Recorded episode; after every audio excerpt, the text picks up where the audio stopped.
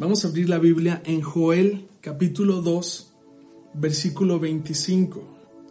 Joel capítulo 2, versículo 25. El Señor dice, les devolveré lo que perdieron a causa del pulgón, el saltamontes, la langosta y la oruga. Padre, te damos gracias por tu presencia. Pido que Hoy nuestros hogares estén llenos de ti. Hoy creemos como nunca en tu palabra. Confiamos que cielo y tierra pasarán, pero tu palabra jamás pasará. Y creemos que en ti no hay pérdida. Creemos que los planes que tienes para nosotros son de bien y no de mal a fin de darnos un futuro. Gracias porque hay esperanza en ti. Gracias porque tu palabra hoy puede darnos fortaleza, puede transformarnos, puede darnos libertad. Solo queremos escucharte el día de hoy. En el nombre de Jesús. Amén. Quiero hacerte una pregunta y ¿Qué es lo que has perdido? Quizás en estos momentos de pandemia podrías decirme, he perdido todo. ¿Qué es lo que hemos perdido? Cuando uno hace transacciones, cuando uno hace de pronto quizás alguien esté familiarizado con hacer cambio de una moneda a otra. Hay una casa de cambio cuando uno llega a la Ciudad de México, que está, esa casa de cambio está cerca del área de maletas y usualmente es, es donde recibes el peor tipo de cambio. Y a veces uno tiene que salir y buscar dónde hay mejor cambio en cada una de las transacciones de nuestra vida, quizás hemos estado perdiendo, no hemos estado recibiendo lo que esperábamos. Posiblemente eres una madre que hoy dices, he dado tanto a mi esposo y he recibido tan poco. Quizás eres un joven, te has esforzado tanto, has dado tanto y has recibido tan poco. Y podríamos tal vez hacer una lista de las transacciones, de las actividades de nuestra vida. Y algunos podríamos llegar a la conclusión que hemos tenido más pérdidas que ganancias. Ninguno de nosotros queremos perder. Ninguno de nosotros fuimos diseñados para estar en último lugar. De hecho, el Señor nos dice que somos cabeza y no cola. Pero a veces nos sentimos en la cola, nos sentimos hasta atrás, sentimos que siempre llegamos de último lugar, sentimos que hemos perdido todas las carreras. Y esa es la pregunta y te lo hago una vez más. ¿Qué has perdido en los últimos días? Este año inicié con una gran emoción porque se veía que era el año más movido en mi vida. Me compré una agenda, tardé como dos, dos, dos horas escogiendo una agenda en Walmart. Eh, le puse este stickers y estaba muy emocionado porque tenía una agenda llena y estaba muy feliz por todo lo que iba a recorrer, todo lo que iba a hacer durante este año. Y mira, perdí todo. ¿Sabes que los planes son buenos? Tus planes son buenos siempre y cuando tengas una cláusula ahí que diga que le das permiso a Dios que te los deshaga cuando Él quiere. A veces como que nos aferramos a algo y estamos esperando algo, pero no nos atrevemos a soltar. O sea, si tú quieres cosechar, tienes que sembrar. Y a veces solo tenemos la mentalidad de recibir, pero si no te gusta lo que estás recibiendo, tienes que cambiar lo que estás dando. Tú lo ves como pérdida, tú lo ves como una mala transacción. ¿Sabes cómo, cómo yo lo veo? Como un tiempo de siembra. En tiempos como los que estamos viviendo, podrías tener mentalidad de decir, lo he perdido todo, o una mentalidad de decir, este ha sido un buen tiempo para sembrarlo todo. ¿Y a qué, y a qué voy? Porque vuelvo a lo mismo, estas transacciones en nuestra vida nos han dejado puras pérdidas. He perdido dinero, he perdido relaciones, he perdido a mis hijos, he perdido mis, mis ilusiones, he perdido mis sueños. El versículo que leí es, precisamente habla de una plaga. ¿Qué es lo que la oruga, el saltamontes, todo lo que el saltamontes, la oruga, todo, todo lo que perdiste a causa de ellos, dice Señor, te lo voy a devolver. Wow. Esa es la palabra que tengo para ti hoy. Todo lo que esta pandemia se ha comido y todo lo que esta pandemia se ha robado, yo creo que mi Dios nos lo va a devolver. Pero ¿cómo nos lo devuelve? Nos lo devuelve multiplicado. Nos toma una versión que teníamos y nos regresa una versión mejorada. A eso se le llama restitución. Por a veces nunca vemos restituciones en nuestra vida porque estamos aferrados a controlar algo, pero la única manera que haya una transacción es cuando soltamos. No nos atrevemos a soltar, estamos agarrados a una forma de pensar, a una forma de hacer las cosas. Queremos controlarlo todo. Y cuando una persona se vuelve controladora, lo único que está afirmando es que no está confiando en el Señor. ¿Qué pasó con la madre de Moisés? Bueno, Moisés fue el libertador del pueblo de Israel, para aquellos que, que, no saben de, de Moisés. Y la instrucción era matar a todos los bebés varones. Y ahí se encontraba Moisés, y, la madre lo ocultó hasta ciertos meses y ya después no lo pudo ocultar y dijo, lo voy a tener que soltar y lo puso en el río. La encontró la princesa, empezó a vivir en el palacio. ¿Qué hubiera pasado si la madre de Moisés no lo hubiera soltado? No hubiéramos visto al Moisés transformado. Creo que, creo lo que dice la Biblia, pon tu pan sobre las aguas y a su tiempo te lo vas a volver a encontrar. Lo que recibimos en nuestra vida está determinado por lo que podemos soltar. Una de dos, se muere en tus manos o lo sueltas. Y aquí es donde viene la confianza, la confianza en Dios de que, de que nosotros lo apreciamos y lo, lo, apreciamos y lo vemos como una pérdida. No es pérdida. No hay... Quiero, quiero que, pensemos en, en, los cambios que hemos tenido en nuestra vida. ¿Cómo tarde o temprano, el Señor se encarga de transformar el mal en bien a fin de cumplir su propósito.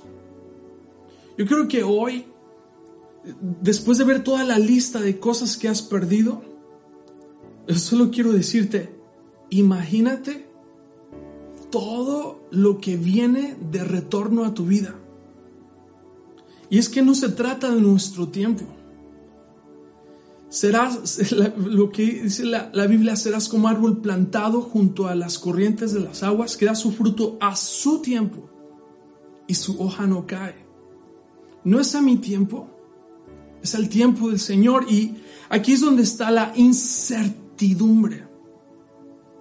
Porque como nos gusta tener control de todo y seguridad de todo, no podemos vivir en momentos de incertidumbre. Pero precisamente en la incertidumbre es donde Dios obra. Necesitamos a veces tiempos de incertidumbre para que para que nuestro corazón pueda ser recalibrado. Para que nos demos cuenta de que no podemos tenerle miedo a lo que podríamos perder. Incertidumbre es el, el es la, estación en la que nos encontramos, que no sabemos qué vamos a hacer con el negocio. Algunos quizás no saben qué van a hacer con su matrimonio. ¿Qué vamos a hacer? ¿Cómo vamos a vivir el día de mañana? Incertidumbre. Es y en momentos de incertidumbre se vienen cambios. Y a veces nos sentimos amenazados con los cambios. Estamos aferrados a un momento, un tiempo, una cosa. Y la única manera de destrozar la incertidumbre es cuando soltamos, confiamos y dejamos que Dios aplane el camino, afirme las cosas. Hemos marcado las huellas a la orilla de la arena, a la orilla del mar y viene esta ola como gran tormenta que viene borrándolas, borrándolas, las huellas, diciéndonos, hay una, tienes oportunidad de, de caminar una nueva historia. He borrado las marcas de fracaso que has tenido. He borrado el dolor. He borrado He, borrado todo lo que te afligía. Vengo dando, vengo cambiando todo eso para darte una nueva vida. Quiero hablarte del, del peor tipo de cambio que hemos encontrado en la historia. Jesucristo, siendo un hombre perfecto, que no cometió ningún pecado, lo ponen lo ponen ante, lo ponen junto a Barrabás, un hombre delincuente de lo peor. Y le dan la opción al pueblo de decidir decidir quién va y quién no va. Y, y, terminaron cambiando a Jesucristo por Barrabás. El peor cambio de la historia. Barrabás, el que merecía morir, termina siendo libre. Y Jesucristo toma su lugar. Ese es el peor tipo de cambio que hemos visto. Pero pensando y reflexionando, me doy cuenta que Barrabás soy yo. Barrabás hemos sido nosotros. No merecíamos recibir tanto amor no recibía, no merecíamos recibir su gracia. No merecíamos recibir su perdón. Estábamos hundidos en nuestros pecados y hundidos en, nuestra, en nuestras desgracias, metidos en nuestro lodo. Y Jesucristo toma nuestro lugar para que tú y yo no padeciéramos, para que tú y yo no sufriéramos. ¿Qué cambio hizo Jesús? Que nos cambia la muerte por la vida. El peor tipo de cambio que se convirtió en el mejor tipo de cambio. Sin merecerlo. Jesucristo toma nuestro lugar y eso es Ese es, nuestro Dios, Dios rico en misericordia. Mira lo que dice el siguiente versículo. Dice en Primera de Corintios capítulo 7 versículo 23.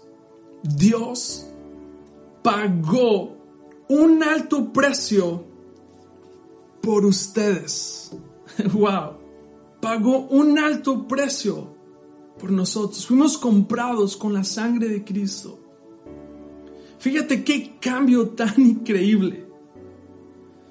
Yo no sé, pero debemos de, tan solo con ver eso en la historia, nos damos cuenta que si Dios pudo cambiar la muerte por vida, ¿por qué hoy nos afligimos de la situación en la que vivimos? Él puede cambiar esta situación de un momento a otro y lo va a hacer. Y nuestros ojos van a ser testigos de, de lo que va a suceder el día de mañana, que va a ser mucho mejor. Si Dios pudo hacer ese cambio en la historia, ¿por qué no lo va a hacer hoy en nuestras vidas? Dios puede cambiar cualquier cosa que te aflige. Dios va a cambiar la tristeza. Dios va a cambiar el lamento. Dios va a cambiar la muerte. Dios va a cambiar la ansiedad. Va a cambiar la enfermedad. Él, él es especialista en cambiar escenarios. Él es especialista en hacer, en, en dar una transformación total. Estoy emocionado porque oscuridad cubrirán las naciones, mas sobre ti amanecerá el Señor. Se necesita oscuridad para que la luz brille. Ese es el escenario perfecto para que la luz del Señor resplandezca en todo el planeta. Y cuando veamos cómo Dios pudo cambiar esta situación, nuestros corazones, nuestros corazones, ¿sabes qué es lo que vivirán nuestros corazones? Nuestros corazones estarán llenos de gratitud. Salmos capítulo 30, versículo 11. Cambiaste mi lamento en danza. Me quitaste la ropa de luto y me vestiste de fiesta. Eso es lo que viene para tu vida. Viene un cambio. Quizás no regresemos al normal que teníamos. Es un nuevo normal. Pero viene una versión mejorada de esta historia en la que estamos. De esta historia en la que estamos.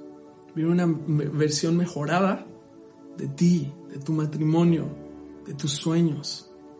Viene una visión mejorada de los planes que tú creías. Quizás tu agenda está reventada ahora mismo. Pero sabes es que Dios quiere escribir algo mucho mejor.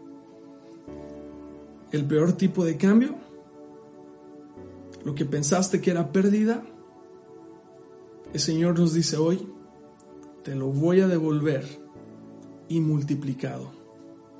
Que Dios te bendiga. Estoy orando por ti, por tu familia. Si tú necesitas oración, envíanos un mensaje. Y al enviarnos un mensaje, nos vamos a estar comunicando contigo para orar contigo y tu familia. ¿Qué tal si creamos de esto una cultura?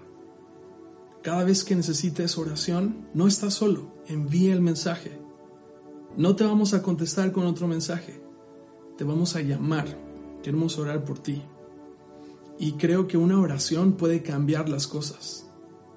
Soy testigo de cómo la oración cambia escenarios. Déjanos orar por ti. Déjanos ayudarte a tomar la mejor decisión de tu vida si no has si no le has abierto no le has abierto la puerta a Jesús. Él quiere entrar y cuando él entra a un lugar lo cambia por completo. Viene un cambio, viene algo nuevo. No tengas incertidumbre. Ten la seguridad de que vienen viene una mejor, una versión mejorada de los planes que tenías. No es pérdida, es simplemente un momento de siembra. Y el que siembra con lágrimas, con regocijo va a cosechar. Vamos a orar. Padre, gracias por tu palabra el día de hoy. Gracias porque tú puedes cambiar hoy la tristeza. Hoy cambias la muerte. Hoy cambias la enfermedad. Y hoy recibimos de ti vida. Recibimos de ti sanidad. Recibimos de ti gozo. Gracias porque pagaste un alto precio por nosotros, que sin merecerlo cambiaste nuestro lugar. Y hoy podemos saber que el lugar que tenemos está en ti. En ti hay plenitud de gozo. En ti hay fortaleza. En ti hay paz. Oramos por cada familia que está viendo esta transmisión. Llena sus hogares de ti, Señor. Gracias por que tú nunca nos has dejado, nunca nos dejarás. Y estamos seguros de que el día de mañana será mejor. En el nombre de Jesús. Amén.